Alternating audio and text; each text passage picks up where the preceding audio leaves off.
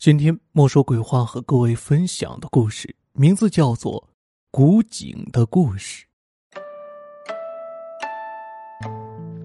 我家后面的大山里有一口古井，古井里的水不仅清甜可口，而且常年取之不尽，很受当地人的欢迎。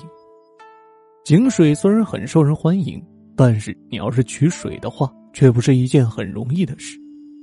因为古井一直由一个叫做福伯的老人在管理，要是想取水，就得经过他的同意，而且他每次都叫前来取水的人做着同一件事，那就是必须要给竖立在古井旁边的一块名字叫做“景龙王神位”的石碑上香，然后才能取水。我一直不明白福伯为什么要求取水的时候给这块破石碑上香，更加不明白每逢重大节日。福伯还要聚集本地所有的村民到石碑跟前搞一场大型的祭祀活动，直到我的一班小学同学出现了意外。那是我读小学三年级的事情了。有一天下午放学后，和几个同学到后山去玩。由于那时是夏天，我们玩了一个多小时以后，便已经是大汗淋漓、口干舌燥，因此我的一个同学小伟提议说。不如到那口古井打点井水喝吧。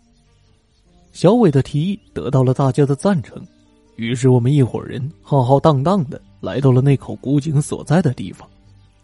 我本想喊福伯给我三支香的，可是环顾四周之后，却发现他并不在这里。怎么办呢？我对同伴们说道：“福伯不在这里，我们怎么打水喝呀？”福伯不在这儿，那又能怎么样？小伟反问我道：“这里有现成的水桶在，难道我们非要在福伯的帮助下才能打到水喝吗？”小伟，你不知道吗？我认真的说道：“福伯可是要求每个前来打水的人先给石碑上香，然后才能打水的。现在福伯不在，我们上哪儿找几根香啊？”小李，你真是笨呐！”小伟说道：“你都说了。”上香是福伯的要求，现在福伯不在了，我们还用得着上香吗？大家说是不是啊？小伟的这一番话说的头头是道，加上大家又饥渴难耐，因此迟疑了几秒钟之后，终于大胆的抓起了水桶，几个人齐心协力的打了一桶满满的井水上来。因为我心中有疑惑，所以小伟他们打水上来之后，我并没有跟过去喝。而是忧心忡忡的看着他们把那桶井水喝了个精光。为了不让福伯发现，小伟他们一喝完井水，立刻做鸟兽散。这件事要不要跟福伯说呢？我闷闷不乐的回到了家中，心里总是想着这个问题，甚至到了后半夜仍然想不通。黄医生，黄医生在家吗？门外突然响起了小伟妈妈的声音。小伟妈妈的声音很大，而且她一边喊一边猛烈的敲着我们家的大门，看样子是有非常焦急的事情。我妈妈听见敲门声，赶紧起身过去把门打开了。门一开，小伟妈妈马上一头冲了进来，一把抓住我妈妈，用颤抖的声音说道：“黄医生，你快来看看我的儿子吧。”他已经吐的快要死了。什么？小伟出事了？我听见小伟妈妈的话，急忙从房间里跑了出来。阿姨，你说的是真的吗？真的，千真万确。小伟妈妈急切的说道：“不仅是我家小伟，还有吴大妈、张大叔家的孩子也吐的非常的厉害，连小吴他们都……”我不敢往下想了，向我妈妈说了一声：“妈，我有急事，我要出去。”然后便匆匆忙忙的朝福伯家那里跑去。福伯家就在那口古井的不远处，是一间非常简陋的茅屋。福伯刚一开门，我马上扑通一声跪在地上，向福伯磕头认错。福伯，对不起。福伯见我一见面便磕头认错。连忙扶起我说道：“这孩子，你又没得罪我，怎么向我磕头认错呢？”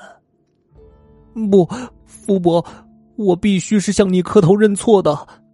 我含着泪把今天发生的事情全都告诉了福伯。哎呀，这帮孩子真是太大胆了！福伯听完后一拍大腿说道：“怎么能够不给景龙王上香，就贸贸然的打井水喝呢？”福伯，现在不是骂小伟他们的时候了，我急切的说道：“他们现在吐的非常厉害，福伯呀，你快点想想办法。”救救他们吧，小李呀，你放心，这件事情对我来说有一定的责任，所以我一定会尽全力去救他们的。福伯安慰我说道：“走，我们这就去看看你的小伙伴们。”福伯说着，拉着我向小伟家走去。福伯，我有一件事情想不明白。在路上，我问福伯道。为什么那口古井一定要上香才能打水？不上香就会出那么大的问题呢？小李，你这个问题问的很好。福伯眯起眼睛来说道：“要回答这个问题，就得从这口古井的来历说起了。”福伯说到这里，咳嗽了一声，开始向我讲述了古井的故事。上个世纪三四十年代。正是战火纷飞的时代，那个时候的人们不仅要饱受战争之苦，还要应付随时而来的天灾。有一天，福伯的家乡发生了一场非常罕见的旱灾。这场旱灾从春分起一直到秋分都没有结束，持续的干旱让地里的农作物颗粒无收，没有粮食，人们除了挖树根吃树皮以外，就只有逃荒这一条路了。村长看到这种情况，心里非常的苦恼，不断的想办法解决干旱的问题，可总是不能够成功。这时，就有人提议说：“不如祭拜一下菩萨，看看菩萨有什么指示。”这个人口里说的菩萨，正是福伯这个村子一直供奉的那位菩萨。这位菩萨据说非常的灵验，有什么问题想求他解决，只要在白天给他祭祀一番。然后晚上的时候，叫一个小孩在他的庙宇里睡一晚上，他就会将解决问题的方法报梦给那个小孩。这其实算是一个传说，但是在这个生死存亡的关头，便是死马也要当活马医了。村长经过一番深思熟虑之后，决定采纳那个人的建议，而被选做在菩萨庙宇里睡觉的小孩就是福伯。福伯不知道村长为什么要选自己，也许村长是有些道行的人，一眼就看出了福伯的与众不同。总之，事情相当的顺利。福伯进去之后不久就睡着了，在梦中，福伯真的看见了那位菩萨，一脸慈祥的对他说：“要解决干旱的问题不难，只要村民在后山某一个地方打井，就能获得源源不断的水源。”是吗？那太好了，福伯兴奋的说。不过你要告诉村民一件事情。菩萨说道：“那口井打成之后，必须设一个叫做井龙王的牌位，每个前往打水的人先给牌位上三炷香，然后才能够打水。”菩萨说完这句话之后就消失了。而福伯也从睡梦中惊醒了过来。福伯一醒，立刻找到了村长，将梦中菩萨告诉自己的事情原原本本的跟村长说了。村长听了之后，马上叫人到后山的那个地方打井，果然打出了水来。有了这口井，干旱的问题自然而然的得到了解决。但不知是村长忘记告诉村民，还是村民无意中疏忽了。那口井打成之后，居然没有一个人想起为那口井立个神位。更要命的是，过了很长的一段时间，干旱也就结束了。村民们无需到那口井打水的时候，福伯在偶然间向村民们提出这件事，却得到了他们的痛斥。立什么牌位？这口井是我们全体村民辛辛苦苦打出来的，跟那个什么井龙王一点关系都没有。福伯见村民们发如此之大的火气，自然不敢继续说这个问题。到了第三年的春天，干旱又来了，村民们很自然的将希望重新寄托在了那口水井上。也就在这个时候，问题出现了。一开始是打出来的井水有问题。当村民从水井里打水上来的时候，他们看见水桶里装着的是一桶清澈见底、非常甘甜可口的井水。可是当他们将水提回家之后，那井水却发生了非常奇怪的变化，由清澈见底变成臭不可闻、浑浊不堪的血水。怪事还不断的在那口井的周围发生。有的村民清早起来在那里打水的时候，经常会看见一些有头没有脚，或者是有脚但是没有头的人影在那口井的周围飘动着。最为诡异的是，有一天傍晚，村里的王大婶前往那口井打水，一个满头都是水草、浑身湿淋淋的女人悬浮在井口上。她一看见王大婶，马上伸出了一条又长又红的舌头。将王大婶硬生生的拉进了井中。如果不是后面有人看见，及时拉了王大婶一把，王大婶真的会活生生的淹死在井里。直到这个时候，村民们才想起了福伯之前跟他们说过的话。他们从外地买了一块石碑回来，请人在上面刻了井龙王神位，立在那口井的旁边。这些怪异的事情这才得以慢慢平息。那福伯，古井的故事一讲完，我好奇的问道：“既然立了石碑之后，怪异的事情就没有了，那为何小伟他们喝了水之后还吐的要死呢？”不是这样的，小李，福伯说道：“立了石碑之后，怪事不是没有了，而是少了很多，一年当中还是会发生那么一两件的。”所以，这就是为什么我要求每个人打水之前都要上香，每逢过节还要召集村民们祭祀，因为只有这样才能保证少发生一点怪事。那小伟他们，他们算是不走运了，福伯说道。不过这也没什么，只要他们第二天乖乖的到石碑面前上香认错。他们就会好起来的。我的几个同学家长听了福伯的话后，立刻教训了小伟他们一顿，然后按照福伯所说的去做。小伟他们果然很快就好了起来。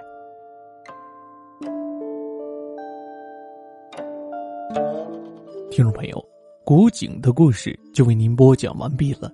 本期节目由墨梅和初心双人演绎，感谢您的收听。另外，墨梅的最新长篇小说《胜者为王》已经上架。这是一部都市生活类的小说，是由墨梅和黎夏联合录制播讲。喜欢长篇都市文的朋友，千万不要错过。最后，按照惯例，我们一起来欣赏这本书的片花。如果感觉还不错，千万别忘了支持一下《胜者为王》。墨梅拜谢各位。结婚三年。我的钱都让你给了你的废物弟弟，如今我妈病危，钱呢？陈东，你住口！这日子你还想不想过了？是你不想过，离婚吧。单亲青年陈东结婚三年，却被伏地魔妻子榨干，受尽屈辱，尝尽心酸，又恰逢母亲病危，囊中羞涩，生活可谓雪上加霜，危如累卵。谁知，一笔从天而降的巨款改变了一切。陈东少爷，如今你父亲在家族内已经掌权，他一直心系你们母子俩，心存愧疚，所以才派老奴前来探望，以弥补他这二十几年来的过错。弥补？拿什么弥补？这张卡您收下，这是您父亲的一点心意。然而，钱并不是万能的，一波未平，一波又起，等待陈东的是波折的情感纠葛、残酷的家族斗争、惊险的阴谋陷阱。陈东，照片是怎么回事？那天见面是王楠楠要离开这座城市，所以想见最后一面。我，你不过是那贱人生下的野种，算什么陈家嫡系？给我跪下！呵呵，你说的对，野种的骨头就是铁打的，弯不下去。关在这里的都是永世无法离开的人，自求多福，祝你平安。既然十年前有人活着出去，为什么十年后不能是我？妈，小影，昆仑，龙老，你们等我回家。一招重返豪门，陈东是要夺回失去的尊严，让看不起他的人后悔。让欺辱他的人付出代价。我不懂年少轻狂，只知道胜者为王。欢迎您收听都市热血爽文小说《胜者为王》，作者唐九，由墨梅和黎夏倾情演播。